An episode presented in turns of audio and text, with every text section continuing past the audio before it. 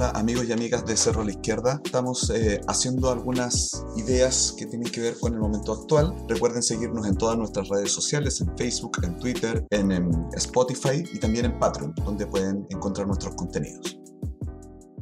Mientras se desarrolla el debate político en torno a la segunda vuelta presidencial, el país sigue dando vueltas en la desazón. Esto dada la negativa del Congreso Nacional respecto al segundo retiro del 10% de las AFP. Millones de personas contaban con esos recursos para diferentes objetivos, algunos de vital emergencia, como someterse a operaciones y tratamientos médicos, o para la sobrevivencia, pero también para el descanso vacacional, que es también importante para la salud mental y emocional, que es considerado por las clases dirigentes como algo superfluo cuando se trata de los trabajadores como si ellos renunciaran a ese derecho humano. La crisis económica es tremenda y la sufren con mayor fuerza los pobres, porque deben sustentar el alza de precios con mayor dificultad. Esa carestía de la vida se resume en menos calidad y cantidad en la alimentación y en las dificultades para acceder a servicios básicos, cuestión que empeorará con el fin del IFE, como ya anunció el gobierno en funciones. Si queremos ver las causas de esto, tal vez habría que fijarse en el aumento de los valores del tráfico internacional de carga, que en una economía tan abierta como la chilena, influye tanto en el precio final como el alza de los combustibles y el valor del dólar. Pero políticos y medios de comunicación hegemónicos siguen culpando a los retiros en un mantra tan irreflexivo como agotador.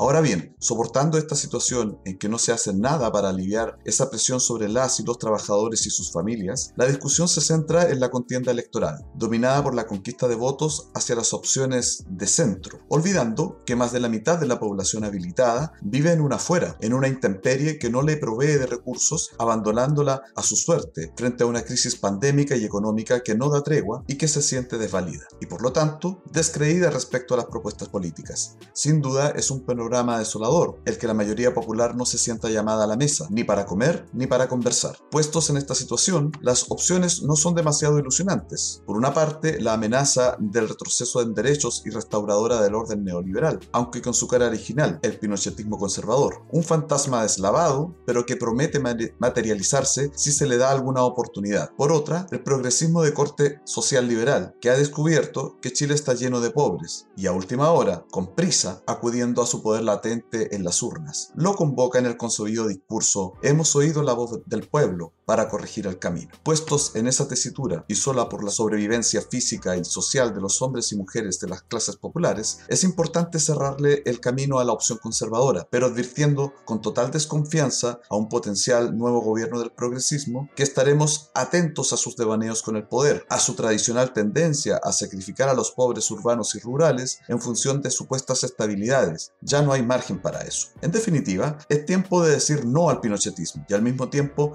exigir en un eventual gobierno de centro izquierda que cumpla con las mayorías postergadas, que ponga pan en la mesa y justicia social, que profundice la democracia y concluya adecuadamente el proceso constituyente. Todo ello son condiciones básicas para continuar la lucha por un país más justo. Menos que eso es inaceptable.